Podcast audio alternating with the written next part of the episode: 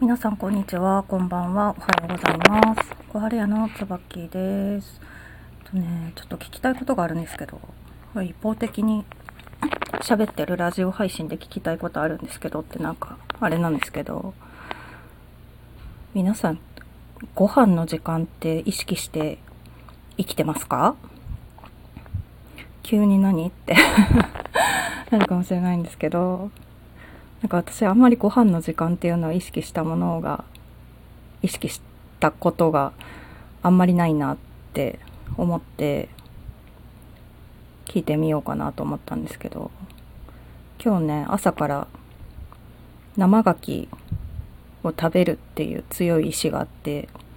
ネットスーパーで生牡蠣を注文したんですけどそれがさっき届いたんですよ。でよっしゃ届いたと思って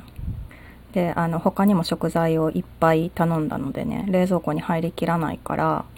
こう手羽元1キロを小分けにして一部を調理して一部を冷凍するみたいなことをやってる時にまた急に食らってきちゃってあそういえば私は夜生牡蠣を食べるっていうことしか考えてなくて今日一食も食べてないなっていうのに気づいたんですよ。